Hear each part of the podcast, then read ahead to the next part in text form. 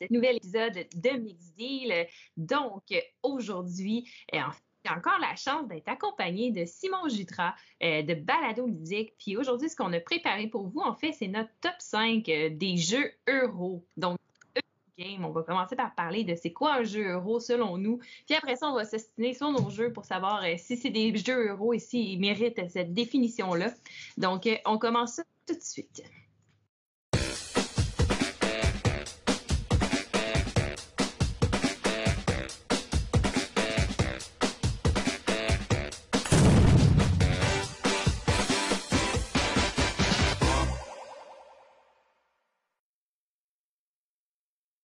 Donc, euh, bonjour Simon. Hey, salut, ça va bien? Ça va bien, toi? Ben oui, salut tout le monde à la maison. Bien content que tu m'aies réinvité pour, euh, pour cet épisode-là. J'ai bien hâte qu'on puisse parler de, jeux euro ou de jeux allemands, comme euh, le, vrai terme serait plus approprié. On va parler de jeux allemands. Effectivement, parce qu'un Eurogame, c'est un jeu de style allemand qu'on appelle. Euh, donc, c'est euh, selon la définition de Wikipédia que j'ai en anglais, donc je vous le traduis en ce moment, là, on s'excuse. Euh, c'est marqué que c'est une classe de jeu de table qui généralement, dans le fond, a des interactions de joueurs indirects. Ce qui veut dire que tu, directement, tu peux pas nuire à l'autre joueur, tu essaies de le nuire indirectement en y volant les actions, par exemple, qu'il veut faire ou en faisant d'autres choses qui va l'empêcher, lui, de faire des points. Puis euh, qu'il y a des. Euh, c'est marqué qu'il y a des composantes physiques abstraites. Hmm. Excuse-moi, je veux pas euh, interrompre ta, traduction en direct, euh, mais, effectivement, ben oui, parce que souvent dans les dans les euros, on va voir des, euh, petits cubes pour représenter des choses au lieu d'avoir une petite figurine ou, ou on va avoir des jetons, des, choses comme ça. En fait, le, cube de bois et maintenant le meeple a pris tellement d'importance et tout ça, mais le mm-hmm. cube de bois est une des emblèmes importantes du euro game. Souvent, de toute façon, le, le meeple est assez abstrait par rapport à plein d'autres d'autres types de pièces. Là. C'est ça, effectivement. C'est sûr que quand tu es comme moi, ben là, tu achètes les ressources réalistes. Fait que là, c'est plus très abstrait, mais. c'est plus euro. c'est ça. Ah, je, transforme les jeux euro. Je suis comme ça, moi. Et voilà. Mais ouais, fait que c'est ça pour ma traduction mauvaise, parce que c'était la seule phrase pertinente de, de, l'intro. Mais en, fait, si ça ne dérange pas, je peux peut-être euh, juste bonifier un petit peu euh, pour le euro. Euh, j'avais préparé quelques petites pages de notes. Là. Ah, ben bonifie, bonifie. Vite, vite, vite. ben souvent, c'est des styles de jeux qui vont être opposés aux jeux de style américain. Mm-hmm. Donc, on va dire les Ameritrash, des gros jeux très thématiques dans lesquels il y a beaucoup de chance et de conflits. Mais la, grosse question sur les euros, sur les jeux allemands, c'est est-ce que cette définition existe encore? Est-ce que ce type de jeu, est-ce qu'il y a encore des jeux en 2020 qui sortent qu'on peut dire, ah ouais, ça c'est un euro bien classique? Euh, moi, je tends à croire qu'il y en a de moins en moins, que les, genres se sont fusionnés. Donc le euro et l'Ameritrash se sont rivalisé et côtoyé quand même assez euh, pendant plusieurs années. Mais là, on est comme un peu sorti. C'est comme dans le temps où les skaters ont commencé à écouter du rap. Là. Mm-hmm. Maintenant, ça, on a développé plein de choses. On a développé un peu le tableau building, le city building. On a développé, euh, dans le fond, le, le card drafting, on a débloqué aussi, euh, développé aussi, je devrais dire, euh, le engine builder. Donc, plein, plein d'autres mécaniques qui vont aller un peu se greffer à ces jeux-là. Qu'en penses-tu? Ben, je pense que oui, mais là, je veux pas trop me prononcer sur ça parce que ça dépend vraiment des jeux. Mm-hmm. et ça revient un peu à ce que je disais avant. J'ai l'impression qu'on s'éloigne de plus en plus de cette définition de jeu allemand, jeu euro. Euh, c'est quand même quelque chose qui date, les premiers jeux euro, on va le dire, mettons 1960, dans les années 60, avec un jeu américain, c'est quand même pas pire. sais. Le premier jeu mm-hmm. allemand, c'est un jeu américain. D'ailleurs, PPP7 en avait parlé euh, à la grande messe, mais on va parler d'Acquire. Sauf que là, on est rendu, les jeux, les genres se sont vraiment mélangés et c'est de plus en plus difficile de, de catégoriser un jeu qui sort à notre époque et de dire ce jeu est un euro. Euh, pour moi, c'est un, un, terme qui va de moins en moins s'appliquer euh, aux, nouveaux jeux. Peut-être qu'il va y avoir une resurgence ou il y a encore des jeux qui sortent qui sont clairement plus euros que d'autres. Mais de dire, ah oui, ce jeu-là, c'est vraiment un jeu, un jeu allemand, là, euh, ça commence à être plus rare, mettons. Oui, oui. Ben, je comprends un peu ce que tu veux dire parce que tu vois, euh, pour faire mon top 5 des jeux euros, j'essayais de regarder dans ma collection tous les jeux justement que j'avais qui impliquaient de la gestion de ressources, qui impliquaient des interactions non directes avec les autres joueurs, qui impliquaient ce genre de choses-là qui définissent un peu un jeu euro. Mais maintenant, ils sont tellement mixés à plein d'autres mécaniques que c'est c'est plus dur. Je pense, dans ma liste, là, en fait, j'en ai trois que je suis pas mal certaine à 100% puis deux euh, que, tu sais, oui, c'est des Eurogames, mais je pense des Eurogames qui ont évolué avec le temps. Oui, ben c'est ça. Euh, en fait, tu vois, moi, d'un autre côté, dans ma liste, il n'y a pas un jeu sorti après 2012. Ouh! Hein. Euh, Puis tu sais, j'ai été quand même repêché assez loin. Là. Euh, j'avais un jeu en 2015, un jeu en 2017 qui n'ont pas fait le top 5. Fait que c'est comme top 6, top 7. Mais euh, sinon, j'avais vraiment de la difficulté à trouver un jeu sorti après ça qui était vraiment euro. Je suis sûr qu'il y en a quelques-uns. Là. On va penser à tous les mm-hmm. jeux de Rosenberg. Mais bon, ça, c'est une autre euh, chose qu'on aura peut-être la chance de reparler. On a-tu des Rosenberg dans notre liste? On a-tu fait ça? Ben, j'espère que non.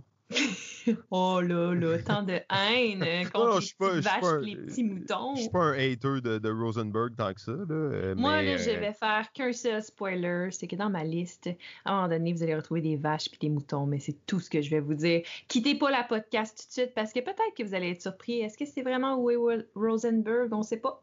Ouh, à suivre, à suivre dans mm-hmm. une heure et 40 minutes. vous aurez la et réponse. voilà. si vous avez cliqué sur le X dès j'avais des petites vaches puis des petits moutons euh, dans mon jeu, ben, sucks for you, vous saurez pas c'était quoi. Vous ne croirez jamais quel jeu Sophie a mis dans son top 5. Ça, ça ferait une belle top nail, je pense. Hey, hein? Hey, peut-être. Euh, je pense que j'en ai un qui est sorti avant 2012 dans ma liste, mais sinon, le reste, c'est des jeux, c'est des jeux récents. Qu'est-ce que tu veux? Ben mais, euh, ça, va, ça va être plus facile à déconstruire comme argument, il n'y a pas de problème. Mais tu vois, il y en a un que j'ai pas mis dans ma liste parce que j'étais comme, tu sais, euh, il, manquait, il manquait un petit quelque chose pour que je veuille dire que c'était totalement un Eurogame. Et c'est Terraforming Mars. Il se serait mis haut dans ma liste, mais je l'ai pas mis. Ben, comme... Ouais, ouais, ben, je suis d'accord avec toi. Moi, moi je, je l'ai, c'est probablement mon jeu préféré, Terraforming Mars, mais pour de vrai, je l'ai considéré à peu près une seconde en tant qu'Eurogame. Ben, c'est là pour moi qu'on est à une autre époque. On n'est plus dans le euro pur et dur où tu as un jeu un peu horrible avec des petits cubes. Ah, c'est ben exactement ça, Terraforming Mars. mais à part si tu regardes ma version, effectivement, ça ressemble pas mal à ça tu viens pas mal décrire le jeu. Exact, c'est bon, mais non, pour moi, Terraforming Mars s'inclut dans un autre type de jeu. On va parler de jeux de cartes, on va parler de jeux, de gros jeux de combo, de jeux. on est ah. ailleurs, on est dans le jeu hybride, ben pas hybride, mais pour moi, on est, c'est pas du euro, là, tu sais. Mm-hmm. Bon, parfait. Ben, on commence ça, là, qu'on s'astine. Euh, ben moi, moi, je suis prêt à y aller. On pourrait aussi encore parler longtemps de c'est quoi un euro, d'où ça vient, pourquoi. Mm-hmm. mais, euh, mais je, suis prêt à y aller. Euh, moi, je, suis le guide. Tu suis le guide, parfait. Ben, écoute, si tu veux, si tu veux parler un peu d'où ça vient, les jeux euros, si tu avais, je sais que tu as préparé là, du stuff, tu peux nous, nous, nous, nous, enseigner, nous, nous éduquer sur l'existence du jeu euro. Ça vient d'où? Ça mange quoi en hiver? J'avais pas tant préparé rien là-dessus, je dois dire. Euh, euh, mais tu sais, sûrement que pendant la conversation, j'aurai la chance de, mentionner un petit peu des petites choses. Euh, parce que je, reviens encore à l'idée que pour moi, c'est un genre qui mm-hmm. tend à disparaître. Donc, d'où il vient, pourquoi il est arrivé, pourquoi on appelle ça des jeux allemands, est-ce que les Allemands ont vraiment adopté ça? Qu'est-ce qui fait que les Allemands en particulier ont adopté ce type de jeu? Est-ce que c'est parce que c'est eux qui ont fait Catan? Ben, en fait, Catan, c'est intéressant parce qu'on va, on va dire que Catan, c'est probablement le, jeu euro le plus emblématique qui a euh, amené les jeux de société euro à l'extérieur de, de l'Allemagne, de l'Europe. Euh, c'est un mm-hmm. jeu qui se vend encore de façon euh, phénoménale et ça, ça a changé le, monde du jeu, on va dire, partout sur la planète. Donc, c'est quand même important, sauf que ça, c'est en 95. Au début, on parlait d'Acquire, on est en 1900, euh, quoi, 1965, je sais pas trop, 1900, je, je, sais pas, mais tu sais, on est en 1960, dans les, dans les années 60. Et mm-hmm. on a un Américain qui crée un jeu qui s'inscrit parfaitement dans la, dans la, vague des jeux euro. Et ce jeu-là a un grand succès en Allemagne particulièrement. Mm-hmm. Pourquoi ces jeux-là avaient un succès en Allemagne. Il y a sûrement plein de raisons. Euh, mais une des, causes qu'on va retrouver souvent, puis moi je, crois aussi, c'est que on est dans un traumatisme d'après-guerre. Oui, on est en 1960, c'est passé, tout ça, 1970, mais on est dans un traumatisme d'après-guerre dans lequel les, les Allemands, on s'entend aux États-Unis, on joue à risque. On joue à Axis and Allies, on pète des Allemands dans des jeux. Je ne sais, pas si on joue exactement à, à cette époque-là, mais on joue à risque clairement. Euh, mm-hmm. Et là, les Allemands, bon, dans une autre situation, et vont tendre vers un nouveau style de jeu, justement, qui est moins axé sur euh, la confrontation directe, mais plutôt sur la gestion de ressources, euh, la, bâtir une, une, économie, quelque chose comme ça. Donc, c'est quand même intéressant de voir que ça émerge de cet endroit-là avec des raisons derrière. Dans le fond, ça vient pas de nulle part. Tu sais. Oui, oui. Hmm, intéressant. Ce sera des choses auxquelles on pourra continuer de réfléchir quand on va regarder les, jeux que tu auras mis. Pour moi, Root n'est pas un euro. Là. Euh, ah! Mais c'est correct, je l'ai pas mis, j'ai mis Twilight Imperium à sa place. Ah, ok, ben ça, c'est limite, là. Parfait. Bon, ben on commence ça avec notre cinquième position. Je vais te laisser y aller en premier, comme ça on va pouvoir s'assiner allègrement sur mon choix. Oui, OK. Mais ma, cinquième position, je ne veux pas faire un petit préambule à chaque fois, là, mais c'est sûr qu'il faut toujours justifier un peu ses choix. Ben oui, ben oui, vas-y, toi C'est vraiment limite. Est-ce que c'est un euro ou non? Euh, ah. C'est vraiment à cheval sur la ligne. C'est un jeu de confrontation américain oh. fait par GMT. OK. Euh, et c'est le jeu Dominant Species, sorti en 2010 de Chad Jensen, mm-hmm. euh, qui a été pendant longtemps mon jeu préféré de tous les temps. Et c'est dur à dire, est-ce qu'on est dans l'euro, est-ce qu'on est dans le wargame, est-ce qu'on est dans le jeu américain? Il y a clairement des cubes et ces cubes-là mm. ne donnent pas envie aux gens qui aiment les jeux thématiques de jouer au jeu gros worker placement très classique euh, mm-hmm. dans lequel on va découler les ordres, on va découler les actions. Mais ce jeu-là est, très, très raffiné, très bien fait, vraiment unique, raconte une histoire. Euh, c'est à la limite de l'euro. Je suis prêt à accepter une certaine critique là-dessus. Euh, les cubes en bois, c'est ça qui, m'aura vendu, bien entendu. Mm-hmm. Mais euh, pour moi, ça, c'est un, incontournable, même si ça fait aujourd'hui 10 ans que c'est sorti. Euh, je pense que c'est un jeu de style euro, mais justement qui flirte avec plein d'autres choses, qui mm-hmm. permet peut-être d'introduire des gens à des jeux un peu plus massifs, mais sans que ce soit trop extrême, à différents styles de jeu en même temps, mais en ayant une approche qui est assez, justement, on va bâtir nos choses, on va essayer d'optimiser nos trucs, mais au final, c'est un jeu de territoire et de combat, mais aussi de développement. Fait qu'on est vraiment dans le style hybride là, avec ça. Ouais, mais tu sais, puis il y en a eu beaucoup, je pense, dans cette époque-là, environ des, un peu hybrides comme ça. C'est Eclipse, je pense que la première édition est sortie mm. quelque part là-dedans aussi. Effectivement, je pense que c'est 2009, mais Eclipse, mm-hmm. euh, beaucoup de gens disaient que c'est un 2011 donc un peu après, mais beaucoup de gens disaient que c'était effectivement le, moment où le terme euro et Ameritrash avait de moins ouais puis avait comme commencé à avoir moins de sens puis on voyait qu'on pouvait aller ailleurs même si tu vas voir que Eclipse est beaucoup plus du côté Ameritrash que euro ouais. ben Dominant Species c'est comme le contraire. Il est un peu plus du côté euro qu'Ameritrash. Mm probablement parce que c'est fait par un truc de wargame tu sais c'est il y a un côté probablement mais euh, pour moi, ça reste encore à ce jour un, incontournable. Parfait. Ben, écoute, je vais te laisser le scorer, ça, c'est correct. Yes! bon. Le mien, euh, hmm, mon numéro 5 est sorti, euh, puis là, je veux pas parler à travers mon chapeau, mais je suis pas mal sûre, 2018. Euh, c'est un jeu dont le nom n'est pas, n'est pas prononçable. Ça prend, c'est quasiment plus dur d'apprendre à prononcer le nom du jeu que d'apprendre le livre de règles. Non, c'est pas vrai, mais quand même. et c'est Teotihuacan. Oh! Donc, le jeu de, de, justement tu joues avec des dés, mais où tu roules pas les dés, puis les dés servent seulement à indiquer le niveau un peu de tes workers. Donc, c'est un peu un worker placement spécial parce que euh, tu les places pas où tu veux, tu les déplaces autour du plateau, puis tu fais les actions où y atterrir si tu veux, tout en essayant de construire euh, une pyramide en plein milieu du plateau, ce qui devient majestueux au fur et à mesure de la partie. Bref, moi, c'est un jeu avec des mécaniques qui viennent me, me chercher. Tu as plein de façons de faire des points. Tu, tu, choisis vraiment ta, ta stratégie allègrement. Puis, euh, puis c'est ça, là, tu fais évoluer tes workers, tout ça. Il faut que tu réfléchisses à, à tous les petits détails. Puis non, j'aime beaucoup ce jeu-là. Ben en fait, je peux rien répondre à ça, à part euh, que ça a l'air vraiment cool. Je, je fais un mea culpa. Je n'ai jamais joué à Teotihuacan. Euh, donc, c'est dur pour moi de, me prononcer, mais sérieusement, c'est un jeu qui m'intéresse beaucoup. Je suis curieux de, de, l'explorer un jour. c'est probablement. ça va peut-être me motiver justement maintenant que j'en entends reparler après, après deux ans. Bon, ben après notre partie de Twilight Imperium, on se fera ça rendu à 2 h du matin. Ah, OK. Bon, ben c'est parfait. C'est noté. C'est dans mon calendrier. voilà.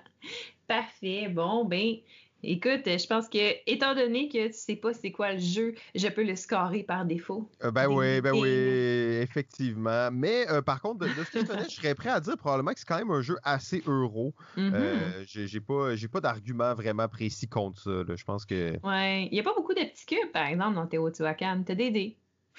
Ouais, il est beau pour un euro, je trouve. Mais, euh, Ben oui, mais les nouveaux euros maintenant, tu sais, ils, sont refaits un petit look. Là.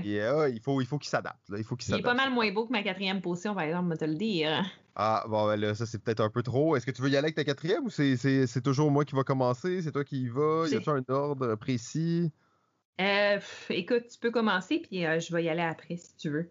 Ben je pense que tu vas avoir plus de choses à dire sur ma quatrième position que sur ma oh, cinquième. ok, ok. Ben dans ce cas-là, on va se garder un peu de temps. Euh, de mon côté, c'est un jeu qui est sorti en 2011 et c'est un jeu bien d'ici, mes amis. un oh, jeu du Scorpion masqué. Oh, ouais. L'auteur Philippe Baudouin et Pierre Poisson-Marquis, PPPPP7 en personne. Ah Il s'agit bien entendu du jeu Québec sorti en 2011 qui est euh, probablement à l'époque l'un des projets de jeux de société les plus ambitieux euh, du Québec. Un gros jeu de stratégie comme ça, il n'y en avait pas. Et oui, sur Kickstarter, il y en aura peut-être eu qui s'approchent de ça, mais il n'y en aura pas vraiment eu euh, des gros jeux de stratégie de cette envergure-là. Québec, un des jeux les plus sous-estimés aussi, en plus d'être mon quatrième meilleur euro ça, aurait pu pour de vrai être mon, deuxième, mon troisième. Euh, il, aurait pu se retrouver un peu n'importe où dans cette liste. là. Euh, j'ai un peu fait pas un hasard à la fin, mais euh, mes, jeux, pour moi, ils sont ceux que j'ai dans ma liste sont assez égaux là, en, termes de qualité. Mm-hmm. Québec est un jeu très sous-estimé, mais qui n'a pas du tout mal vieilli.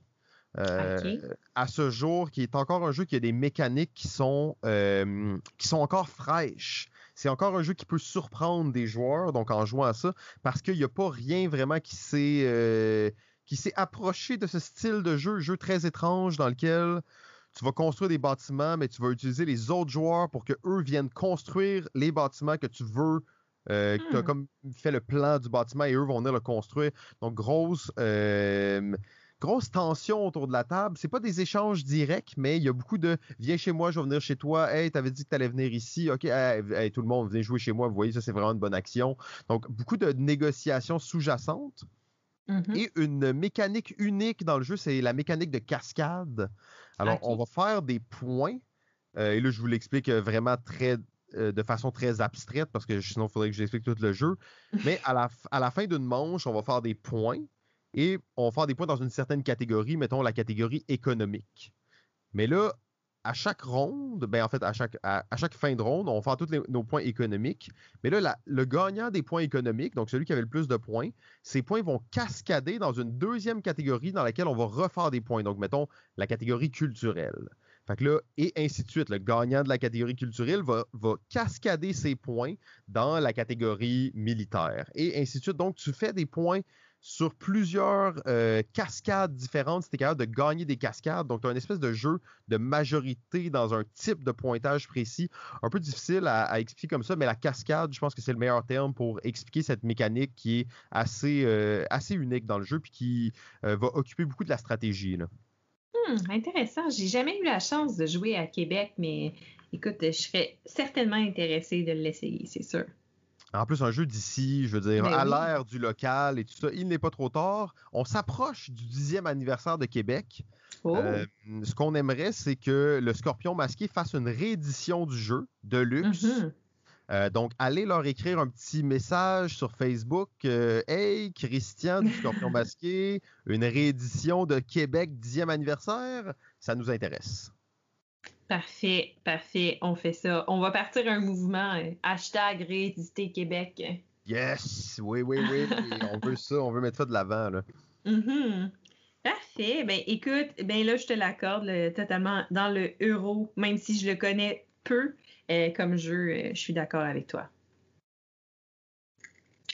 Fait que moi, en quatrième position, euh, c'est un très beau jeu, mais il n'est pas juste beau, il est super bon. Puis il y a beaucoup d'euros dedans, mais là, tu vois, là, on a remplacé les cubes par plein d'autres belles choses.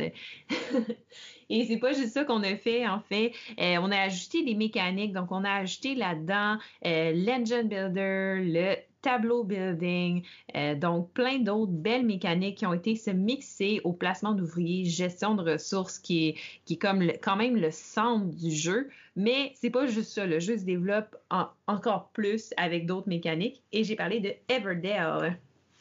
Mmh, OK. Ben là, mm-hmm. euh, je vais te laisser le décrire, mais tu, encore une fois, tu, je, vois qu'on joue à des jeux assez différents. Parce que c'est un jeu qui, qui, est sur ma liste depuis longtemps, mais en plus, Everdale, je n'ai même jamais vu des gens jouer. Oh, euh, donc, j'ai vu souvent l'espèce de, d'arbre qui est très cool, justement, qui est mm-hmm. du matériel euh, utilisé de façon, on va dire, intelligente pour que ce soit impressionnant, là, mais j'ai, j'ai jamais euh, même vu en vrai des gens jouer. OK? Ben, Everdale, en fait, dans Everdale, ce que tu veux faire, c'est créer ta petite ville pour tes petits euh, tes petits bonhommes, ils appellent ça des critters, en fait, dans Everdale, parce qu'on joue des petits animaux de la forêt. Fait que tu as des meeples, mais les meeples, c'est les meeples les plus cute de l'univers. Tu as des écureuils, tu as des tortues, oh. euh, écoute, euh, des souris. C'est vraiment, vraiment, vraiment cute. Puis là, en fait, le jeu se passe autour d'un plateau. Dans le plateau, au centre de ça, tu as la clairière. Dans la clairière, tu as des cartes. Et là, tu commences avec des cartes dans tes mains. Ton but ultime au bout de la partie, ça va être de faire un village de 15 cartes devant toi. Donc, tu dois les placer, mais ces cartes-là ont des coûts en ressources que tu dois payer. Les cartes qui ont des actions, dépendamment de celles que tu places, il y en a qui ont un effet unique quand tu vas les placer, ils vont s'activer. Il y en a qui ont des effets permanents qui vont te donner à toi des pouvoirs passifs qui vont durer toute la journée. Il y en a qui ont des euh, toute la journée, toute, toute la, partie. je trouvais ça bien toute la journée, je trouvais ça intéressant comment c'était dit. puis, euh, puis c'est ça. Puis en fait, écoute, t'en as plein d'autres comme ça. Euh, donc là, tu essaies d'accumuler des cartes et non seulement tu construis des bâtiments, tu en as qui vont t'apporter des points de victoire en fin de partie aussi. Donc là, tu construis des bâtiments et à chaque bâtiment est relié un habitant de la forêt que tu peux recruter. Donc quand tu construis le bâtiment approprié, euh, la carte de l'habitant, tu n'as pas besoin de la payer, tu fais juste la relier avec ton habitant puis tu peux la placer dans ta ville. Donc ce principe-là qui est intéressant. Le jeu Everdell, en fait, euh, où est placé le, système euro classique qu'on connaît, c'est dans la façon de ramasser ces ressources-là pour pouvoir justement les construire, tes cartes, tes bâtiments. C'est qu'il y a plein de, euh, de places, de placements d'ouvriers dans la forêt où tu vas aller placer tes petits meeples, de petits animaux pour aller récupérer des ressources. Comme quatre types de ressources différentes qui sont hyper belles dans le jeu. Là. Donc, euh, le bois, les roches, euh, tu as la résine, puis tu as aussi les baies. Les baies sont smooshy, là, sont molles. C'est vraiment le fun à manipuler. Bref. Mais ils ont l'air belles. Je suis en train de regarder des photos, puis ça a l'air, en fait, effectivement, ça a l'air le fun. Puis là, maintenant que tu me dis qu'ils sont molles, c'est encore plus cool. C'est parfait, écoute. Puis là, c'est ça l'affaire, c'est que quand tu commences, je pense, je veux pas parler à travers mon chapeau, je pense que tu as quatre meeples, quatre workers dans tes mains, si c'est pas moins. Et là, quand tu as fini de placer tes workers, que tu as fini de placer les cartes que tu étais capable de mettre dans ta ville, puis tu n'es plus capable de rien faire, ce qui dans la première saison arrive très très vite, puis qui te fait tout le temps poser la question, coudon, moi je vais être capable d'ici la fin de la partie de mettre 15 cartes? Parce que pour l'instant, ça n'a pas de l'air parti pour ça. Mais là, à ce moment-là, il faut que tu changes de saison. Donc, tu vas passer à travers toutes les saisons. Donc, tu vas faire trois changements de saison. Et là, à chaque fois que tu changes de saison, ben là, tu réinities tout, tu enlèves tes bonhommes, tu en reprends des nouveaux qui sont cachés dans l'arbre que tu vas aller chercher euh, pour avoir plus de meeples dans tes mains. Donc, plus le jeu avance, plus tu as des workers avec toi. Et là, tu continues ta partie. Donc, chaque joueur va avancer de saison en saison là, euh, de façon inégale dans le jeu. Donc, tu peux finir le jeu vraiment plus vite que tout le hmm. monde. Mais c'est ça, le but ultime de ce jeu-là, c'est ramasser des ressources, te créer un engin pour devenir de plus en plus efficace à ramasser tes ressources, en en générer, puis euh, te créer des bâtiments. Chaque bâtiment vaut des points de victoire différents. Tu as des cartes qui te donnent des points de victoire selon les types de bâtiments que tu as construits. Bref, le but, c'est d'avoir la ville qui vaut le plus de points à la fin de la partie. C'est vraiment cute, super efficace, puis vraiment bon. Ça a l'air, euh, vraiment intéressant. J'ai toujours un peu de la difficulté là, à mettre des jeux qui ont beaucoup de cartes avec du texte dessus Dans la catégorie euro, euh, ça c'est toujours pour moi un espèce de petit frein là, qui fait que il y a peu de jeux qui qu'on peut dire ah ouais ça c'est un bon euro mais que tu as plein de cartes avec du texte dessus. C'est toujours un peu plus un peu plus compliqué là, de, de, de, Mhm. voir ça comme ça. OK. En fait, ça tombe assez bien parce que mon top 3 est un jeu euro qui, qui a plein de cartes dedans. Oh. Donc, euh, fait que tu pourras me dire que cet argument-là, c'est un peu moins valable. Euh, c'est un jeu sorti, encore une fois, en 2010. faut croire que c'était une bonne année pour les euros. Un Mhm. jeu polonais. Euh, J'ai Oh. un amour euh, incroyable pour les jeux polonais. C'est un jeu d'Ignacy Tchevicek. Et les fins connaisseurs auront bien entendu compris qu'il s'agit du jeu prêt à porter Oh. euh, qui vient d'être réédité, là, troisième Mhm. édition. euh, je crois que c'est l'année dernière à SN, justement. 2019. D'ailleurs, j'avais acheté la, la nouvelle édition. Je l'ai, pu depuis, mais euh, je m'étais laissé tenter par la, la nouvelle édition. Finalement, je suis quand même resté à l'ancienne. Mais Mhm. euh, c'était pas. euh, ça, c'est, pour une autre question. Euh, prêt à porter, jeu dans lequel on va jouer des magnats de la mode. Nous allons créer des collections de vêtements et euh, essayer de suivre les tendances, présenter ça dans les villes les plus cool de la mode. Pour moi, ce jeu-là, c'est je- le premier jeu que j'ai pre-order dans ma vie. Oh. Euh, donc, à cause que la thématique était trop intéressante et euh, Mhm. ben, trop, trop unique, trop captivante. C'est un domaine que j'adore, le domaine de la mode, euh, des vêtements, euh, pas pe- personnellement dans ma vie, mais de le- la haute couture et toutes ces choses-là. Donc, c'est vraiment quelque chose qui me fascine beaucoup et ça donne place à des, des moments absolument uniques quand, autour de la table, dans une convention de Wargame, tu te retrouves à dire Hey, moi, je suis spécialisé dans les robes, fait que je vais venir chercher du tissu rouge de bonne qualité. Et t'entends ensuite l'autre qui dit Ah, Moi, je fais une collection de vêtements pour enfants, ça me prend un peu de, de laine blanche, de, de tissu blanc. Donc, ça, ça crée vraiment, mais c'est un worker placement d'une violence totale. Il y a dans le jeu 1, 2, 3, 4, 5, 6, 8 tours. Mhm. T'as trois workers par tour, ça changera jamais. T'as trois workers au début, t'as trois workers à la fin. Donc tu vas jouer 24 actions dans le jeu. C'est ça s'arrête là. Euh, et c'est ce qui rend le jeu aussi tendu et aussi excitant jusqu'à la fin.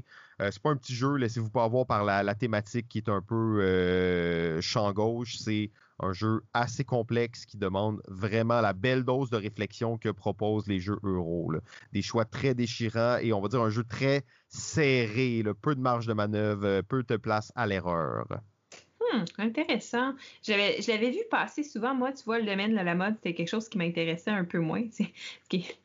Mais, euh, mais ouais, je suis intéressée, là, parce que tu vois, là, j'ai, plus une description autour du jeu que juste l'image de, de la boîte, euh, justement. En fait, la boîte, elle est magnifique. Les deux boîtes, pour de vrai, c'est Oui. des, des chefs-d'œuvre. Des- Moi, c'est pour Mhm. ça, tu sais, je sais qu'après, c'est un peu. Ça va pas attirer tous les, les gamers, là.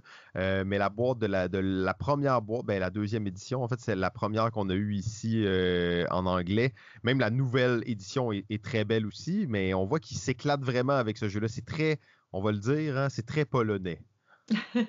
Moi, je veux des dragons, puis je veux du sang. Non, c'est pas. Ouais, ben en plus, il y a eu longtemps une rumeur sur Prêt à porter qui allait euh, reskiner le jeu avec l'univers des, euh, des studios de jeux vidéo.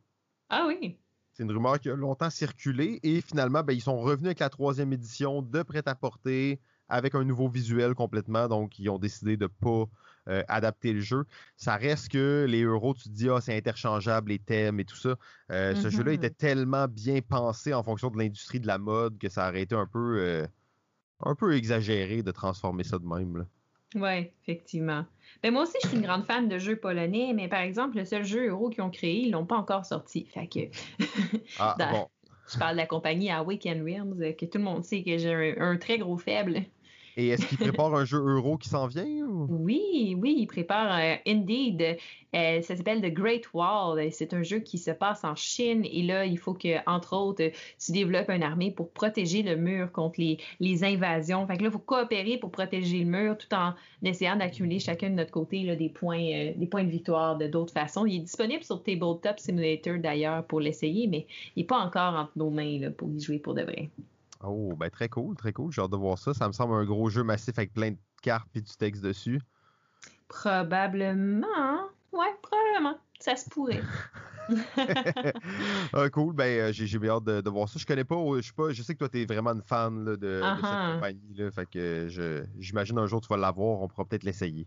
Oui, oui c'est sûr que je vais l'avoir. Écoute, euh, moi, je, finance cette compagnie de façon automatique, les yeux fermés. Auto-back, hein? c'est ça que tu avais dit. Ouais, auto-back. Écoute, s'il y avait une fonction qu'on pouvait activer dans Kickstarter, là. Auto-back, full pledge, bang! Ouais, c'est ça. Ouais, ça serait automatique. Mais tu vois, en troisième position, moi, euh, là, je suis pas mal convaincue du style euro, mais il y a des cartes. Mais, mais des cartes, ça n'empêche pas, ça empêche pas le euro quand même dans le jeu. Euh, puis c'est une version complète, donc j'y vais avec l'extension, le, all-in, tu comprends, euh, pour que ça soit à ma troisième position. Et je parle de viticulture édition essentielle avec Toscany. Donc un jeu de Stone Meyer Games, qui est une autre compagnie que j'aime beaucoup, qui est très chère à mon cœur. Pas juste à ton cœur, sûrement à ton portefeuille aussi, non? Aussi, mais moins, moins qu'à Weekend Rim, c'est un peu moins pire. Ouais, non, euh, ben, euh, ben oui, euh, j'ai joué quelques parties dans le temps, justement. J'ai pas joué avec toutes les extensions puis tout ça. J'ai souvent eu des commentaires que c'était effectivement très, très solide, mais ouais, ouais, c'est effectivement un beau jeu, ça. Mm-hmm. Donc, c'est encore un jeu de saison. Écoute, je suis dans le thème. Là, Les euros, pour toi, c'est des trucs de saison, en fait. Ben oui, et voilà. les deux sont intimement liés. Que veux-tu? Euh, donc, en fait, le thème m'attirait pas du tout. Donc, ça a pris un petit moment avant que j'aille vers le jeu. Euh, je sais pas, moi, euh, faire du vin, on dirait que, que ça me rejoignait pas. Je préfère en boire, qu'est-ce que tu veux. Mais éventuellement, force a été d'admettre que, que ce jeu-là était intéressant. Fait je me suis procuré. Puis vraiment, c'est un bon jeu sais, je dis à ma troisième position, je l'ai mis avec l'extension. C'est pas que l'extension est essentielle au jeu. Parce que tu vas jouer à viticulture sans l'extension, tu vas avoir un super bon moment. Tu vas faire Wow, mais quel beau jeu, quelle belle profondeur. Puis euh, il y a plein de choses à faire. Écoute, tu vas placer tes workers. Là, tu changes de saison. À chaque changement de saison, il y a quelque chose qui se passe de différent. Il y a des actions qui n'étaient pas disponibles qui deviennent disponibles, puis le contraire aussi. Fait que là, il faut que tu planifies parce que tu commences euh, l'année avec tant de nombre X de workers. Fait que si t'en mets plein pendant l'été, mais là, pendant l'hiver, t'en as pas à poser des workers, tu comprends? Fait que là, t'es un peu mal pris parce qu'il y a des choses que tu peux juste faire l'hiver. Fait que bref, c'est de hmm. planifier ça, créer du vin, le faire vieillir dans ton, dans ton vignoble, puis après ça, échanger, dans le fond, le vin, euh, répondre à des commandes pour ramasser des points de victoire puis de l'argent. Hyper intéressant, super zen comme jeu, c'est vraiment bon. Puis bref, si tu joues au jeu de base, tu vas avoir un super beau moment. C'est juste que dès que tu mets l'extension, tu fais comme oh wow, le, ça vient d'amener le jeu à un tout autre niveau. Fait qu'une fois que tu y as joué avec l'extension, c'est essentiel de l'avoir, mais euh, peu importe, avec ou sans, ça reste un jeu qui est vraiment solide. Très cool. Très cool. Ben, ça me donne envie de, de, réessayer ce jeu que ça fait effectivement, je me, je me même que c'est un peu flou là, dans ma tête, mais je vois, je me rappelle un petit peu. Mais euh, cool. Merci. Ben de rien. Puis toi, en deuxième position, tu Ouais, en deuxième position. Avant d'aller à ma deuxième position, oh. j'aimerais parler de. je vais pas essayer de dévier trop du programme, là. Mais euh, j'aimerais parler d'un jeu qui pourrait potentiellement être mon jeu favori. Oh! De, de, Euro, OK? Euh, mais ce jeu-là, je ne l'ai pas assez joué souvent. Et ça fait aussi très longtemps. Ben, je l'ai joué une fois pendant la pandémie, mais ça faisait tellement longtemps que je ne l'avais pas joué que j'ai joué une game. C'était quand même important pour moi de le mentionner parce que c'est un, titan dans le monde du jeu euro, possiblement, même si on regarde sur BGG, ça doit être un des mieux notés dans vraiment la catégorie euro. C'est le jeu Terra Mystica. Je voulais juste oh, envoyer quand même un petit peu d'amour à ce jeu qui est mm-hmm. l'ancêtre de tellement de jeux qui sortent maintenant. Euh, pour moi, c'était important d'au moins de mentionner. Puis à chaque fois que j'ai joué, j'étais comme, OK, ce jeu-là, c'est juste trop bon. Mais faut que, faudrait que je joue 3-4 parties de suite avec, les, avec des bonnes personnes et tout ça pour vraiment l'explorer. Parce que c'est un jeu d'une mm-hmm. profondeur, justement, euh, exceptionnelle. Oui. Effectivement. Puis là, la question qui tue, euh, dans le fond, Gaia Projet ou Terra Mystica? Ben, je te dirais, pour, pour quelqu'un comme moi qui est euh, relativement casual, je te dirais probablement que Terra Mystica serait, fitterait mieux avec les occasions que j'aurais de le jouer, euh, avec tout ça. Par contre, mm-hmm. je pense que de ce que j'ai compris, puisque j'ai jamais joué à Gaia Projet, euh, donc c'est dur pour moi vraiment de me prononcer, mais c'est quand même une coche au-dessus en termes de complexité. Une petite coche au-dessus, effectivement. Mais euh, je, suis un peu pareil que toi sur le jeu. Tu vois, moi, moi Terra Mystica, euh, j'ai joué peut-être une fois, mais je me suis procuré Gaia Projet parce que le, le, thème espace m'attirait peut-être un peu plus. Euh, puis c'est un jeu qui, qui, reste un peu obscur. tu sais, je l'ai dans ma collection. Mais j'ai l'impression justement que, tu sais, il faudrait que je me fasse une date avec Gaia Project qui dure une semaine où j'y joue sans arrêt pour vraiment comprendre la profondeur du jeu, pour être capable de l'exploiter au maximum. Puis on dirait que, que je, je peux pas me commettre à un jeu autant que ça. Tu comprends? Aïe, aïe, aïe. Le monde dans lequel on vit est terrible. Je vous le dis, le monde dans lequel on vit est terrible. Je, je sais pas quoi penser de ça. Parce qu'au final, j'ai la même excuse, mais ça, m'attriste. Mais c'est la première fois que je rencontre un jeu qui, me fait cet effet-là, tu sais, qu'il il est tellement merveilleux, mais tu as l'impression, tu y joues, tu as l'impression de juste gratter la surface, à peine, tu l'effleures, tu la flattes, tu sais. Puis là, tu te dis, mon Dieu, il y a tellement plus à offrir ce jeu-là, mais on dirait que c'est ça, je suis comme pas capable de, offrir euh, l'opportunité de me le montrer. Mais. Euh, c'est pas toi le problème, c'est moi. Je suis désolé, ça marchera pas entre nous deux, mais c'est pas de ta faute, c'est ma Et voilà. Mais j'en parlais. J'en parlais avec un vendeur, tu sais, qui tripait sur le jeu, puis, puis je disais, tu sais, ce jeu-là, on dirait que, tu sais, quand, quand tu l'as, Terra Mystica ou Gaia Project, il faut quasiment que tu ailles juste ce jeu-là, tu sais, c'est quasiment une secte autour du jeu, puis dit, puis là, le vendeur, il m'a regardé, il est parti à il a dit, écoute, j'aimerais bien tester, mais mes amis qui sont vraiment intenses, qui jouent à Terra Mystica, j'en ai un qui l'a tatoué, tu sais, fait que...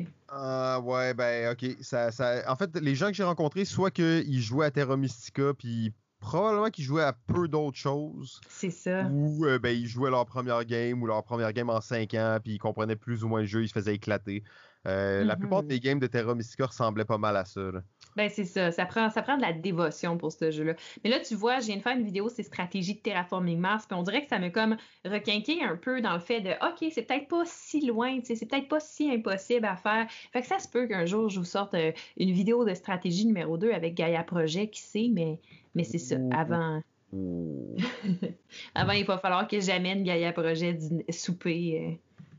Euh, ben ouais, un bon souper quand même parce que t'es mieux de réserver une chambre pour la nuit, comme on dit. Ben, c'est ce que je pense. Mais écoute, il n'y a, rien de pas promis, mais je te comprends avec ce jeu-là. Écoute, il y a quelque chose derrière ces jeux-là, mais. Ben, c'est ça, c'est à, suivre, à suivre, bien entendu, mais bon, bien, euh, bien hâte de, d'explorer ça, Gaia Projet. Je, vais-tu y aller un jour? Je sais pas. GG Dévié, je reviens à mon numéro 2. Je m'excuse. J'ai, eu une petite bulle au cerveau. Euh, je, suis encouragée en plus. Là. Euh, pour ceux qui se demandent, on est en train d'enregistrer ça. Euh, je vais vous mettre en contexte. On est en soirée, il est rendu 10h30. Moi, je me suis. Je suis partie ce matin à 6h de la maison pour aller travailler à Ottawa. Je suis revenue. J'habite, j'habite sur la rive sud de Montréal. Donc, une grosse journée. Je suis revenue et on a commencé l'enregistrement de la podcast. Donc, si on est un peu dissipé, on, on s'en excuse. Oui, oui, mais ça fait partie de, l'expérience, bien entendu, euh, d'être un peu vaporeux, vous comprenez? mon numéro 2, et je dois dire que j'étais déchiré, c'est mon numéro 3, mon numéro 4, mais mon numéro 2, la seule raison pourquoi c'est le numéro 2, c'est que j'ai joué un peu moins que mon numéro 1. OK. Euh, mais c'était très difficile de les départager. Euh, encore une fois, on est en 2011. Stéphane Feld, l'un des maîtres des jeux euro. Château de Bourgogne. Ben oui. Euh, Château de Bourgogne. C'est encore à ce jour l'un des meilleurs jeux. Euh, toutes catégories confondues, c'est juste un des meilleurs jeux. Un des jeux aussi qui fait le plus l'unanimité parmi la communauté. Ouais, comme quoi il est pas très beau. euh, ouais, c'est vrai. En plus, c'est ça qui est fou, c'est que ce jeu-là est. En fait, il est pas très beau. Il est littéralement affreux. Euh, si vous mm-hmm. jouez pas avec une très bonne lumière, en fait, ça va être, ça va être pratiquement impossible de jouer. Ça prend vraiment un très bon éclairage pour jouer. Euh, mais il y a quand même eu une réédition l'année dernière, je crois, ou il y a deux ans, qui est euh, pas mal plus belle, on va se le ben dire. Mm-hmm. Euh, donc l'ancienne version, mais c'est quand même un, peu ce qui fait son charme aussi, c'est que c'est un jeu qui a l'air de rien. T'es comme ok, un autre jeu qui utilise les dés d'une façon assez originale, un des jeux justement à mettre des dés, mais pas comme on peut s'imaginer. Euh, gros jeu de construction de ville, beaucoup de synergie possible, beaucoup de réflexion, jeu serré de gestion de ressources, interaction indirecte avec les autres joueurs, rejouabilité quasi infinie. Euh, tout est là, tout est là pour que ce soit littéralement un chef-d'œuvre du jeu.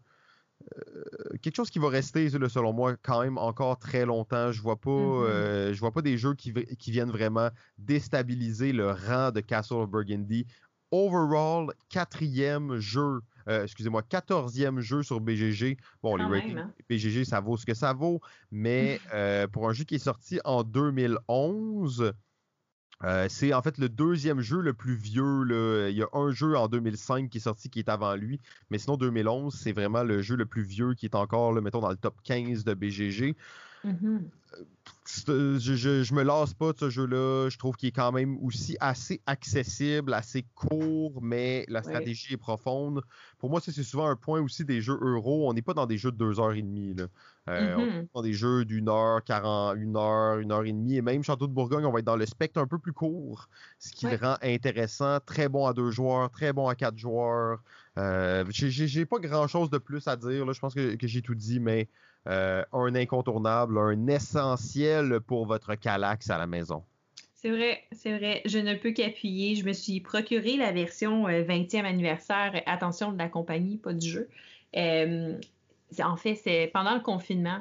Puis, puis oui, c'est grandiose comme jeu. Écoute, là, tu joues à ça, puis puis ça, ça, ça, te laisse une impression de wow, c'est le fun. Puis là, j'aurais pu faire ça, j'aurais pu faire ça, ça aurait été mieux. Mais euh, hyper intéressant comme jeu. Puis le, le, principe de sélection, de tuiles avec les dés, puis tout ça. Euh, bref, allez, allez regarder ça, le Château de Bourgogne, là, vraiment, ça vaut la peine. Ouais, ouais, puis c'est effectivement, comme tu dis, c'est un jeu que moi j'ai dédaigné longtemps parce que le visuel m'attirait plus ou moins. Mm-hmm. Euh, puis emmené, je l'avais trouvé usagé, vraiment pas cher, puis je l'avais acheté, puis j'étais comme, oh, ok, je manquais ça tout ce temps-là, tu sais, comme juste à cause que la boîte était pas belle. Euh, et ça, c'est mm-hmm. un concept de base dans les jeux euros, là, à part pour prêt-à-porter, mais euh, si la boîte est pas belle, souvent c'est meilleur. Oh, ouais, peut-être. Il y a des chances. Mais ouais, ouais, moi aussi, je l'avais boudé, mais je le voyais tout le temps revenir sur les réseaux sociaux. Tout le monde en parlait, tout le monde était comme, mon Dieu, qu'il est laid, mais il est tellement bon. je me suis dit, il faut que j'aille explorer c'est quoi ce jeu-là. En plus, c'est un jeu qui, est très abordable. Je pense qu'il tourne autour de 40 C'est pas. Euh, vous n'allez pas vous casser avec ce jeu. Ça se fait plus des jeux de même. On faisait juste ça en 2011, des jeux de même. Ben oui, oui, oui. Là, maintenant, euh, c'est trop pas 2020, cette histoire-là.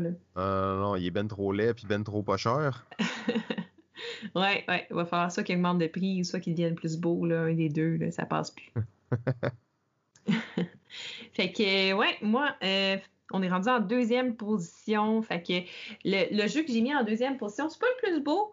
Euh, c'est un jeu qui j'ai découvert sur l'application mobile. Encore une fois, je l'ai découvert sur le tard. Je ne suis pas quelqu'un qui a fait comme euh, qui, a découvert le jeu à sa sortie. Je ne suis pas, je suis pas une néo, dans le fond une je sais pas comment on dit ça, mais une grande connaisseuse des, des, des, jeux là, qui, qui, sont un peu plus vieux.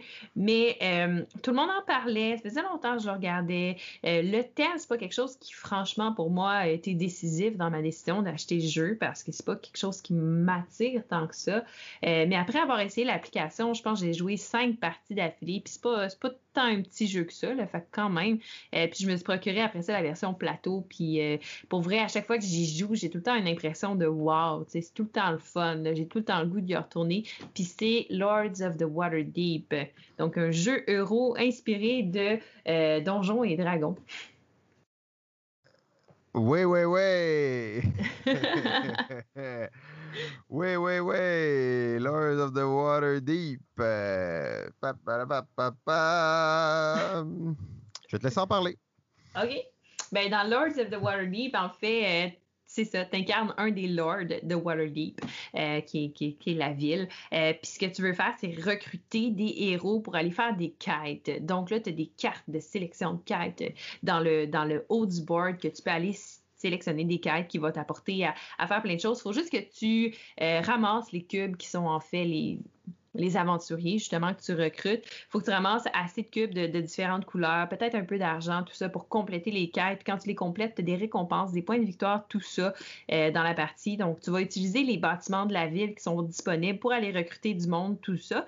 Mais au fur et à mesure de la partie, ce qui est bien, c'est parce que quand tu regardes le board, tu n'as vraiment pas beaucoup d'options de place où placer tes bonhommes. Fait ça a l'air très limité Sauf que dans la partie, une des choses que les gens vont faire, c'est qu'ils vont construire des bâtiments. Puis sur ces bâtiments-là, il y a des actions spéciales.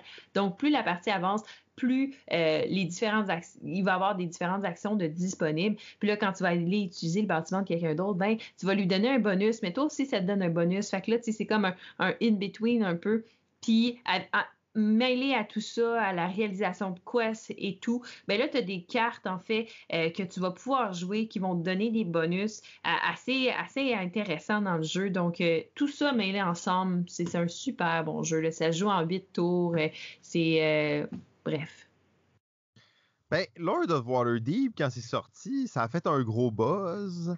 Ça a fait un gros mm-hmm. buzz auprès des gens qui connaissaient pas les jeux de société parce que c'était un jeu d'un nouveau style, un jeu euro, un jeu de placement d'ouvriers très épuré, mm-hmm. mais avec une thématique de Donjon Dragon. Donc, ça s'adressait vraiment à un public très particulier parce que faut pas se cacher que Lords of Waterdeep, c'est probablement un des worker placements les plus simples, les plus euh, basiques de ça. Et ils ont voulu mettre une thématique de gens mais, dedans, mais je sais pas, ça manque à l'appel pour moi. Ça, ça file un peu, un peu à plat. Tu échanges des magiciens pour te pogner d'autres ouais, affaires. Ouais, c'est pas pour la thématique que tu joues au jeu, c'est plus pour les mécaniques qui sont, sont le fun. C'est simple, tu te casses pas la tête, c'est intéressant. Ouais, je dois t'avouer, quand, quand je pense à un euro, je pense à tout le contraire de ça. Je veux quelque chose de profond, de quand même complexe, qui demande vraiment de la réflexion. Euh, et j'ai pas joué beaucoup à Lord of Waterdeep, fait que je vais pas trop non plus me, prononcer, mais les, les parties que j'ai jouées m'ont laissé un peu à plat. C'est comme, je sentais pas la, la profondeur naissant du jeu, je voyais pas de l'innovation dans les mécaniques non plus. Je voyais une version un peu simplifiée de plein de jeux qui sortaient à ce moment-là. Euh, hmm. Pour moi, il est resté parce qu'il était vraiment simple, donc c'est son avantage, il était, il était, vraiment simple. Et il y avait un thème atypique pour euh, les jeux de ce style-là à ce moment-là. Mm-hmm. Ouais, mais euh, c'est jamais un jeu que j'ai particulièrement affectionné, mais bon, j'ai jamais vraiment non plus été un hater de ce jeu-là. C'est juste que j'ai toujours trouvé qu'il était un petit peu à plat. Je me rappelle, on avait joué une partie d'ailleurs avec un gars qui capotait sur le jeu puis il nous forçait à lire les cartes de mission parce qu'il était comme non non mais là c'était-tu des magiciens ou c'était des, voleurs genre qui faisaient la mission? C'était comme on s'en fout c'est des cubes blancs là. Fait, et c'est là que tu vois que le jeu tu sais même les jeux euro les plus thématiques et les plus que tu peux transférer le thème le plus facilement, souvent tu vas quand même te prendre à l'histoire. Tu vas quand même t'imaginer qu'il se passe des choses, même si c'est un peu différent de ce que le thème te propose. Dans ce jeu-là, tu penses vraiment juste à échanger tes cubes pour des points, à aller chercher des cubes pour faire des points. je, trouvais que c'était ce côté-là un peu qui manquait d'engagement dans le jeu.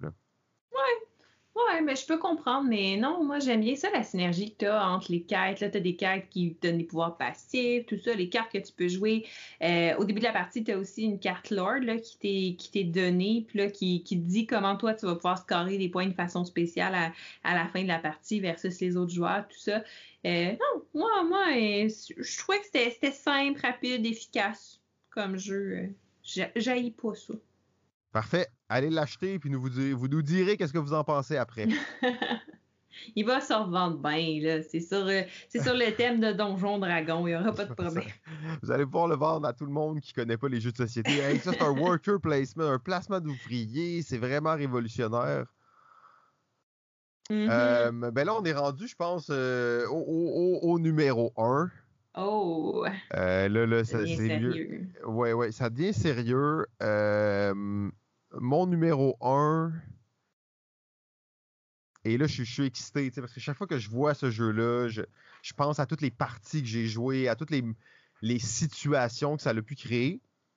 On est encore une fois dans un euro qui est qui est pas sur la ligne, mais une des mécaniques principales du jeu, c'est les enchères. Hmm. Euh, c'est pas que c'est pas euro, mais c'est pas une sorte de mécanique là, euh, qui est tant euh, présente au niveau des enchères, surtout que c'est des enchères très différentes de ce qu'on connaît. C'est un jeu qui est sorti en 2012 de la compagnie ah. R&D.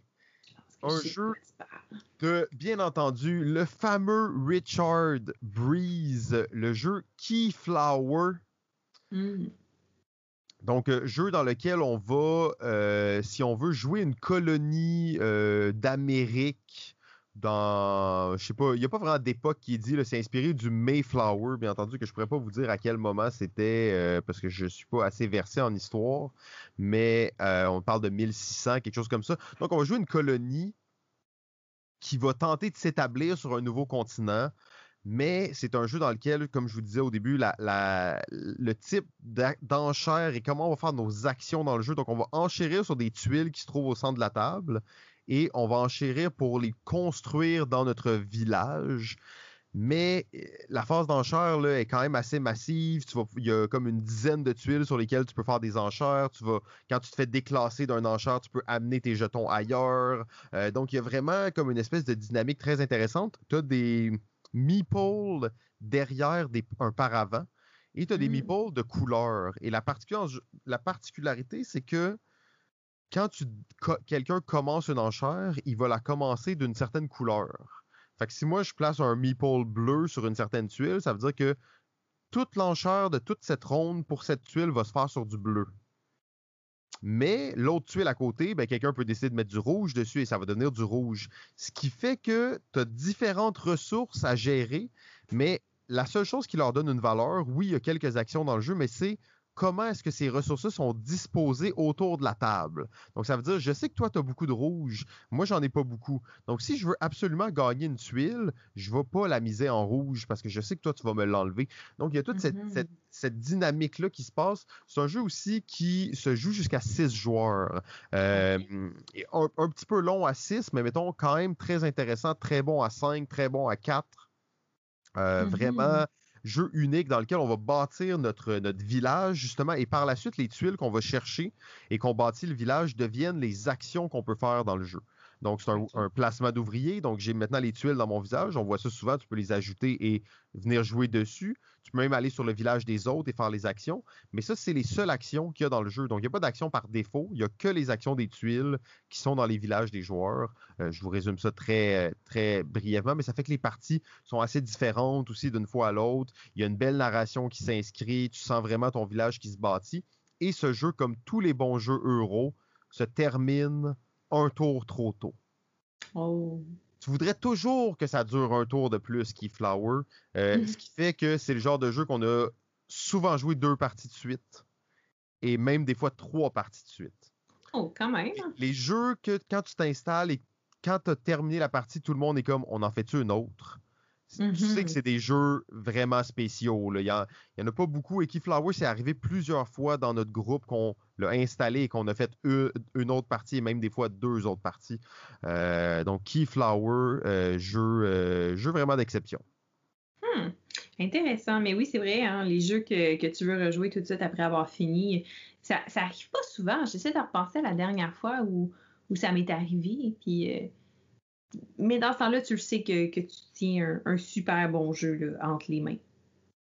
Exact. Maintenant, les jeux qui se font, hein, c'est plus pareil. Ouais, ouais. Sauf ceux qui sont polonais, là. Oui, sauf ceux qui sont polonais, mais euh, souvent ils sont faits pour être joués et brûlés.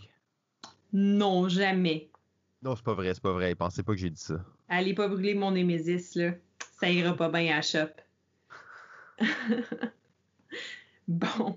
Fait que moi, en ma première position, hey, c'est drôle, on a zéro crossover, mais je m'y attendais quand même un peu. Et en plus, c'est pas comme si on était proche d'avoir des crossovers. La plupart des jeux, l'autre n'a pas joué, tu sais. Fait que c'est vraiment très varié. C'est ben, intéressant quand même. Mais ben oui, c'est intéressant. Puis en plus, ça donne plein, plein d'exemples aux gens à la maison, tu sais, de jeux. Fait que c'est parfait comme ça. Euh, fait que moi, je suis rendue à mes vaches puis mes moutons, là, parce que j'en ai pas encore parlé. Ben ouais, on vous l'avait dit, 1h40 d'attente. Et voilà, et voilà, c'est le moment fatidique. Fait encore un jeu. Euh, lui, pendant que tu le joues, tu sais, l'autre, euh, Lords of of Waterdeep. Je suis tout le temps Lord of the Waterdeep, mais bon, c'est moi ça. Euh, ben dans le fond, quand tu le joues, tu sais, c'est léger, oui, c'est le fun, puis c'est un peu ce sentiment-là qui fait en sorte que tu as le goût d'y rejouer comme jeu. Euh, celui-là, c'est pas un jeu qui est léger, c'est un jeu qui, qui demande euh, qui, demande de réfléchir grandement un vrai à ce que tu fais. un, vrai, héros. Puis tu sais, c'est une campagne Kickstarter qui a eu lieu peut-être quelque part autour de 2017-2018, je crois.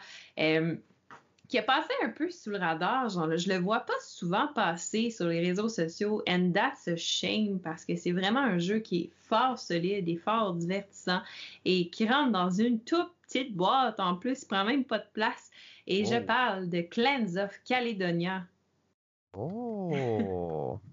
Donc, c'est un jeu, en fait, où tu vas incarner un clan écossais. Et là, chaque clan, au début de la partie, ont des pouvoirs spéciaux. Donc, c'est un jeu qui est asymétrique, qui se joue sur une carte.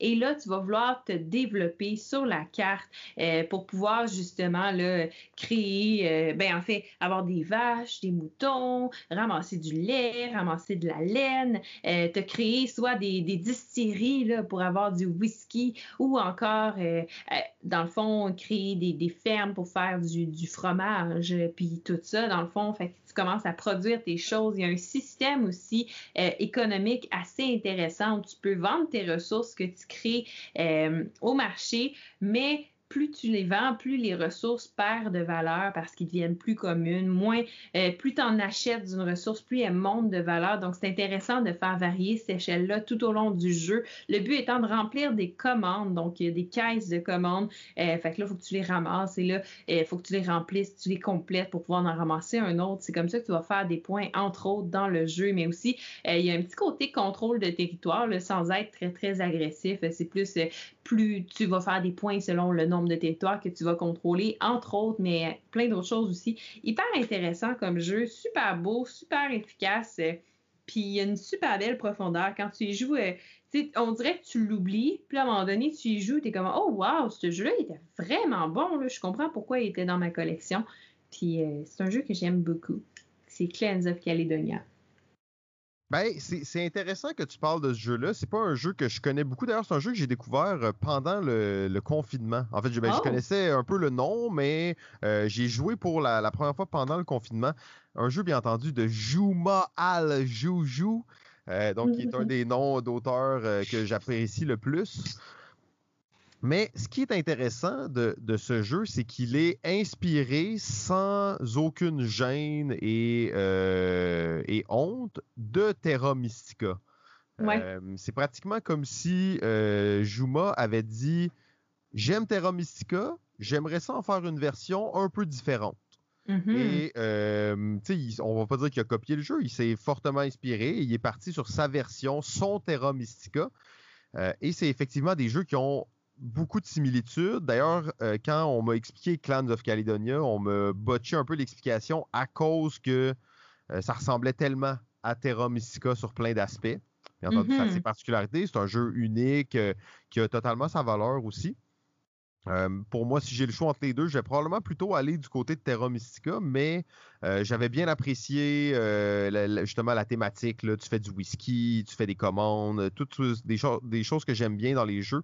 Encore là, un jeu que quelques parties, c'est pas assez pour, pour vraiment en saisir la profondeur. Là. Donc, ben, moi, je dois dire c'est Mhm. un très bon choix, ça, euh, de, de, de, de, ta part, euh, Clans of Caledonia. euh, Oh, j'ai j'ai un approbation parmi mes cinq choix. Je me sens.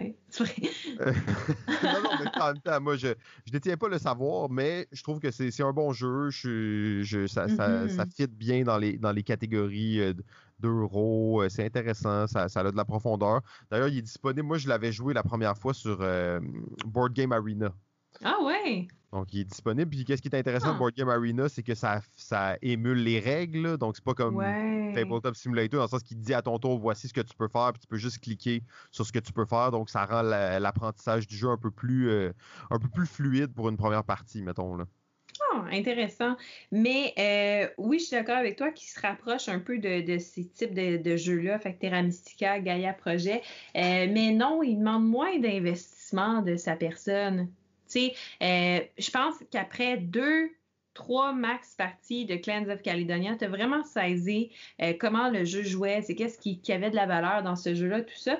Puis après ça, il s'agit de s'adapter un peu au clan que tu as sélectionné. Euh, puis c'est là que je pense que toute la richesse dans le jeu, mais il n'est pas, pas si compliqué que ça comme jeu. Vraiment, un bon niveau de difficulté. Oui, ben bon choix. J'a- J'avais eu une très bonne expérience justement de, de ce jeu-là que j'ai découvert récemment. Donc, euh, c'est cool. Euh, J'ai bien hâte de réessayer. Là. Mhm. Ouais, fait que, fait que c'est ça, c'était notre top euh, 5 euh, de, de, de jeux euro. Euh, puis, Il n'y a pas eu de gros accrochages. On va, on va Non. seulement retenir euh, Lords of Waterdeep. comme étant. Euh, je veux pas, je veux pas m'acharner sur ça. je suis désolé. Mais non, mais c'est correct. Écoute, euh, moi, là, dans la vie, là, tu sais, je peux jouer à Twilight Imperium là, quatre jours d'affilée puis être très, très heureuse. Mais tu peux me sortir Kingdom No, je vais t'enchaîner 10 parties puis je vais être très heureuse aussi. Fait que tu sais, c'est pas quelque chose qui va aller me bloquer le niveau de profondeur ou de difficulté du jeu. Ça va juste dépendre de si ça fonctionne bien ou pas, tu sais. Puis pour moi, Lords of the Waterdeep, c'est léger, ça fonctionne bien, j'aime ça, c'est efficace, puis, euh, puis c'est ça. Eh, prenez-moi pas au mot, je suis désolé de revenir là-dessus, mais c'est quand même important de, de, de, bien conseiller les gens. Je dis pas que tu les conseilles pas bien, mais je veux leur donner une information supplémentaire qui est oh, importante là-dessus. Tantôt, j'ai dit achetez-le, puis vous nous direz ce que vous en pensez après. Je, vais me rétracter là-dessus parce que j'étais en train de regarder un peu les prix autour duquel on pouvait trouver ce jeu-là en magasin. Et on est autour de 67 dollars. Ah, si cher que ça. Euh, je vais vous dire, n'achetez pas Lords of Waterdeep. Même Achetez l'application sur votre téléphone, essayez-le. Puis si vous aimez ça, je peux croire que solo sur mon téléphone, euh, probablement que c'est pas mal plus intéressant. Probablement que les petites quêtes de magicien, genre, ça m'accroche un petit peu plus parce que ça doit, solo, ça doit quand même se jouer. Euh, tu sais, tu joues une game sur ton téléphone, ça te prend 20, 25 minutes, possiblement un ah, peu mais même sur le board, il est rapide, le jeu. Puis pour vrai, je l'ai fait jouer à plein de gens qui le connaissaient pas, puis j'ai toujours eu des, des, des retours euh, positifs sur ce jeu-là. Mmh. non, non, je, je, veux pas en Simon fait les effets sonores pour Clans of Caledonia. Je veux pas en douter. je veux pas douter de ça, là, tu sais, à, Lords of Waterdeep. Mais pour de vrai, si vous le trouvez à 25$ usagé, c'est un bon deal. Euh, ouais, c'est un bon deal. C'est un bon deal. Bon, écoutez, il y a l'application, essayez ça, puis, puis vous m'en donnerez des nouvelles, puis si vous l'aimez pas, ben tant pis, puis si vous l'aimez, ben tant mieux. Si, vous, vous, si vous l'aimez pas, Mix Deal vous le rembourse. oui, c'est ça. Elle achète votre copie. Seigneur, hein? je vais me ramasser avec 14 copies, moi, de Lord of Waterdeep. non, non, c'est quand même, c'est pas un jeu qui est si mauvais qu'on peut le laisser entendre là, dans, dans les, les paroles là c'est plutôt pour moi un jeu qui s'inscrit dans un courant où on a voulu prendre une mécanique, la simplifier, la vendre à des gens qui ne connaissaient pas cette mécanique-là pour la faire découvrir. et, en même temps, euh, where's the arm in that? Je veux dire. A aucun problème à faire ça. Euh, c'est même très acceptable. Ça l'a permis de détendre les joueurs de placement d'ouvriers à une époque où, mm-hmm. euh, mettons, les joueurs de Donjon Dragon, les joueurs de Magic ne connaissaient pas vraiment ces jeux-là de là à dire que c'est le deuxième meilleur? Ben, c'est le deuxième que moi j'aime. Ouais, ouais, ouais. moi, moi, je crois pas. jamais je, n'aurais euh, comment l'audace de dire que mes choix, c'est les, choix ultimes de jeu. Non, non, non, ça, ça c'est sûr qu'il faut, faire attention à ça, mais de. Tu sais, moi, je veux dire, j'aime bien ne pas croire en la subjectivité trop grande euh, des jeux. Mais euh, ouais, on se fera une game la prochaine fois de Lord of Waterdeep. J'espère que tu le traînes tout le temps dans ton char. Écoute. Euh, euh, ben c'est ça, hein, je voulais pas je voulais pas dire que je veux pas être le gars négatif là, c'est la deuxième fois que je viens. La, la première fois j'ai reçu des commentaires comme quoi j'étais négatif. Ah, pour vrai? Le, le jeu. Hey, je m'excuse. Si vous avez Lord of Waterdeep à la maison, je suis désolé pour vous. Mais tu sais, peut-être que, les auditeurs l'ont à la maison puis ils l'aiment pas aussi. Là. Il y a peut-être beaucoup de haters de Lord of Waterdeep. Là, hey, sérieusement, on part une page Facebook. on va partir un mouvement. Euh, ouais, ouais. Mais là, plus on en parle, moi j'ai le goût de jouer, j'ai le goût de l'essayer. Je me dis, ça peut être intéressant. Je, je l'aime bien, mais c'est pas moi qui l'ai fait, le jeu. Fait que Simon, tu m'insulteras pas, tu sais. Fait que là, la question qui tue juste avant qu'on ah! finisse, là, oh! avant tout ça, là, c'est uh-huh. quand la dernière fois que tu as joué à Lords of Waterdeep? Euh, euh, euh, la dernière fois, c'est deux mois. Non, attends, mais là, c'est parce que, attends, pendant ce temps-là, il y a eu le confinement. Donc, j'y ai pas joué pendant le confinement. Mais ça a été, ça a été même quelques pas sur, semaines. Sur l'apps, même pas sur l'apps. Ah, sur l'application, oui non, c'est vrai, j'ai bingé Lord of the Waterdeep. Là, euh, moi, il y a un de dedans, OK? Prenez-le, prenez-le pas. Lord of the Waterdeep. Je suis pas capable de pas mettre de de dans le nom. mais mais euh, non, euh, j'ai bingé un peu l'application pendant le confinement, c'est vrai. Fait que, fait que j'y ai joué récemment. Mais version physique, c'est quelques peut-être deux semaines avant le confinement. Une des dernières fois, on a fait des parties entre amis, j'ai sorti ce jeu-là. OK, quand même, quand même. 4,99, mm-hmm. ça me donne envie de l'essayer. Peut-être que je vais revenir, je vais t'écrire un commentaire sur ce, podcast, puis je vais dire désolé, c'est vrai. C'est mon, Mais mon écoute, deuxième tu n'iras pas chercher la profondeur de Terra Mystica dans Lord of Waterdeep. Hey, je l'ai eu correctement. Mais. mais, mais, mais c'est divertissant. C'est divertissant. C'est le genre de choses qui peut rester longtemps, là. Tu sais. Mm Oui, oui, c'est très bon, là, c'est tout léger, tu te casses pas la tête quand tu joues à ça, c'est un euro parmi tant d'autres, là. Oui, oui, il n'y a, pas, mais écoute, mais écoute. Mais c'est vrai que le thématiquement parlant, ben, mais c'est le fun. La thématique est, agréable. C'est le fun de remplir des, des quêtes. C'est vrai que tu as, l'impression un peu d'avancer dans le jeu. Euh, il aurait pu faire mieux, par exemple, que les petits cubes pour, pour recruter des, aventuriers parce que ça, ça ils l'ont échappé. Là. Mais je sais que tu peux upgrader ta version de Lord of Waterdeep en allant sur des sites genre comme Tough top shelf gamer puis tout ça où ils vont t'imprimer des beaux petits meeples pour remplacer. Personnellement, peut-être que j'aime pas assez le jeu pour faire ça, ou que j'en vois pas en fait assez l'utilité pour euh, dépenser mon argent pour faire ça. Top mais... 2. Hein? Top 2. Ouais, ouais, mais, mais non. Mais écoute, les petits cubes, ils font la job, là. Oui, ben oui, oui, oui. C'est dans, les euros, de toute façon, s'il y avait pas eu de petits cubes, ça aurait été encore plus discutable. Les petits cubes, c'est un des attraits des jeux euros. Si vous aimez les jeux euros, vous aimez les cubes de bois. Euh, on n'a jamais assez de cubes de bois. Si vous en avez à la maison, d'ailleurs, je suis preneur de quelques cubes de bois. Euh, je ne vais pas me faire trop de, de, petites annonces à travers les podcasts des autres, mais euh, je suis preneur de petits cubes de bois. Hmm c'est bon à savoir. Mais non, moi, j'ai réutilisé mes petits cubes de bois que j'avais en trop. Aïe, aïe, aïe. Ben, c'est correct en même temps. Je vous encourage à faire la même chose à la maison aussi. Ben, euh, mm. Sophie, merci beaucoup euh, de m'avoir invité encore une fois. Là, ben, merci à euh, toi d'avoir accepté de revenir. Ça en fait plaisir. À cette heure-là, c'est parfait pour moi. C'est tout, est calme à la maison. Je suis bien tranquille. On se casse pas trop la tête. Hein, on fait ça à la bonne mmh. franquette, comme une game de Lord of Waterdeep. Euh. ça va être le, le, running gag. Puis, tu sais, on, on, voulait, on voulait pas insulter personne là, qui aimait beaucoup ce jeu-là. Si vous l'aimez, c'est bien correct. Là. Puis, ben c'est peut-être Simon qui a pas de goût ici. Là. On sait pas. Là.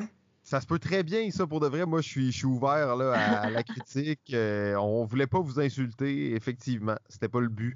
Le but, c'était de discuter de jeu, de donner notre, euh, notre opinion. Euh, c'est ça, hein? c'était vraiment euh, juste pour, pour en parler, on s'entend. Et voilà, et voilà.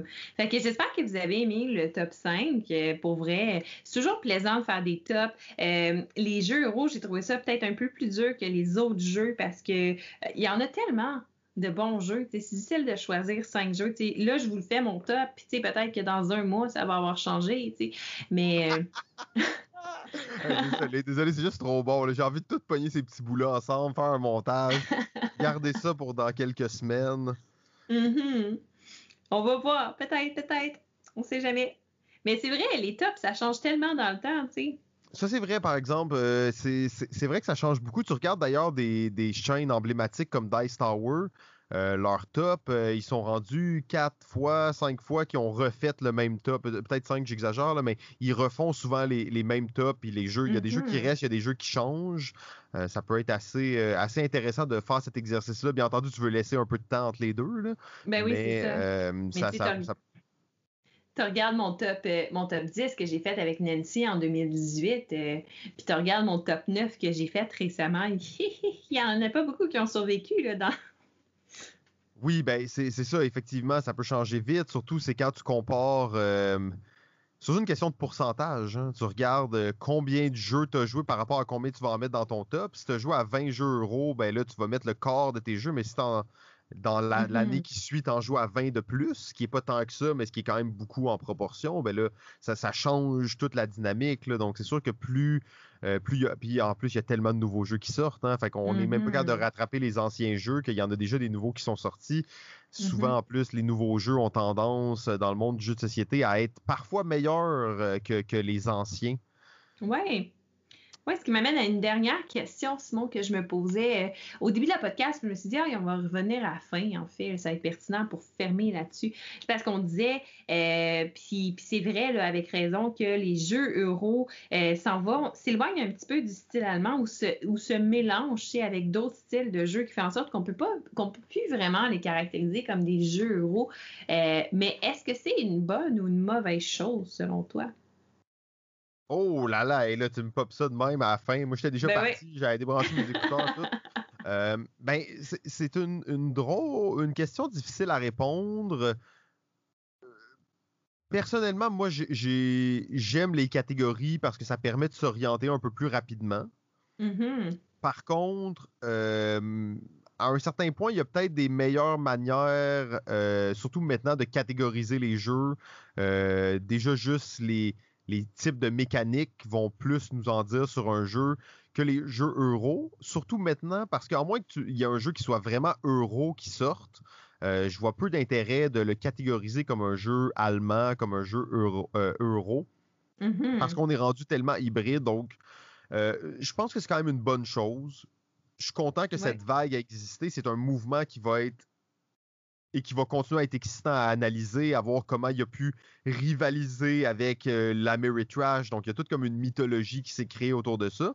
Mais je mm-hmm. trouve ça quand même intéressant qu'on sorte de cette époque et qu'on arrive dans autre chose. On arrive dans un, où des Américains peuvent faire des jeux qui sont différents. Les, les Allemands s'inspirent de ce qui se passe un peu partout. On a plein de marchés émergents euh, qui sont en train aussi de créer un peu leur propre petite révolution à gauche, à droite.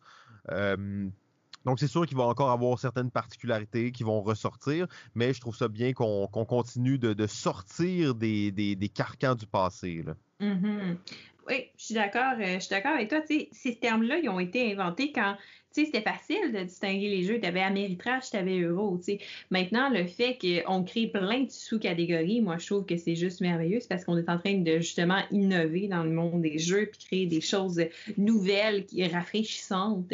Puis euh, d'ailleurs, euh, j'en profite pour plugger que si jamais on a mentionné des termes de noms de jeux, là, comme par exemple, je sais pas moi, tableau building, euh, engine building, puis que là, vous étiez perdu, ben en fait, vous le serez plus pour longtemps parce que dans, pour, dans la suite logique de mon lexique ludique, euh, je vais faire une série de vidéos où je vais impliquer aussi d'autres acteurs euh, du milieu des jeux de société, mais ô combien important. Donc, je parle des boutiques locales de jeux de société et euh, vous présenter les différentes mécaniques de jeu. Donc, ça va être ma prochaine série de vidéos après Jaws of the Lion. Puis, c'est ça. Puis sinon, euh, dans les petites nouvelles, comme ça, demain, samedi, le 15, euh, je vais avoir la chance d'être la stagiaire de la semaine pour l'école du jeu. Donc, euh, la vidéo. Mm-hmm. Donc, la vidéo, en fait, de Death Medal, qui était euh, le troisième gagnant de mon top 9 interactif, va se faire directement sur la chaîne de l'école du jeu. Donc, je vous invite à aller voir la vidéo, à donner plein d'amour à la chaîne parce que c'était vraiment une super belle initiative de la part de JP. Je le remercie d'ailleurs. Et et j'en profite aussi pour plugger comme ça, mais, mais j'ai un spoiler, puis je peux pas vous le dire mais je sais pas pourquoi. Je veux juste vous dire que j'ai un spoiler puis je peux pas vous le dire. Mais tout ça pour dire que. en fait, vendredi. Là, elle est en train de vendre ça. En plus, moi, je le sais. Fait que venez m'écrire. Je vous en parle. Dimanche. Ça dépend de combien vous payez. ouais, c'est ça, exact. C'est un gros move. C'est un gros spoiler quand même. C'est ça. Fait que vendredi, le 21, il y a quelque chose de spécial qui va se passer pour MixD, là, une annonce spéciale, mais, mais je peux pas vous en parler encore. Mais bref. Ça sent la fusion! On sait pas. We don't know. But c'est ça. Fait que vendredi le 21. Mais sinon, d'ici là, ben, écoutez, merci d'avoir écouté la podcast. J'espère que vous avez apprécié. Gênez-vous pas pour nous dire dans un commentaire, euh, euh, nous laisser un commentaire. Vous avez aimé ça, vous avez pas aimé ça. C'est quoi votre, top 5, vous, des jeux ou votre best, votre meilleur, celui que vous préférez? Euh, puis c'est ça. D'ici là, en fait, je vous souhaite une bonne journée, bonne soirée, ce que vous voulez. Puis à la prochaine. Ciao.